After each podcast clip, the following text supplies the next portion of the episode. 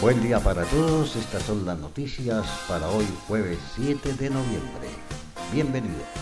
General Luis Fernando Navarro designado como nuevo ministro de Defensa encargado. Fiscalía investiga bombardeo donde murieron siete niños. La Fiscalía 113 especializada en Villavicencio tiene el caso desde el día siguiente a la operación. En una operación militar es imposible saber que hay niños, manifestó vicepresidenta. Hubo un error fatal de comunicación, dijo senador Uribe sobre bombardeo en el que murieron siete niños. Gasolina baja 30 pesos por galón desde este jueves. Congresistas piden a Duque mantener postura al levantar el bloqueo con Cuba. Santriz fue suspendido de sus funciones por la Cámara de Representantes. En más de 19 zonas de Colombia se ha reportado reclutamiento de menores de edad este año. Inicia plan piloto para optimizar operación aérea en el aeropuerto El Dorado desde el 18 de noviembre para aeronaves que operarán en horario nocturno con el fin de determinar los niveles de río en zonas aledañas. Findeter cuenta con 2,6 billones para financiar proyectos de infraestructura local murió el reconocido actor Fabio Camero a los 84 años.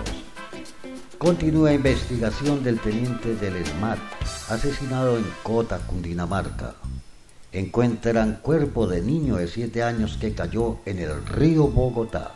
Al menos mil venezolanos han desaparecido en Colombia, según ONG.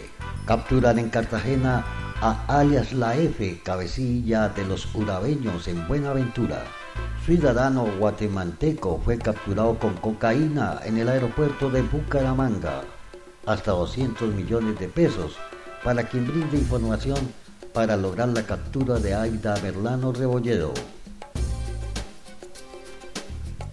Capturan a alias Juano, cabecilla de los Triana, en Medellín. Cae banda de policías, guardas y paramédicos que con falsos pacientes cobraban seguros y SWAT. Mintic amplía plazo para participar en subasta de espectro. Dólar para hoy, 3.319,64 centavos.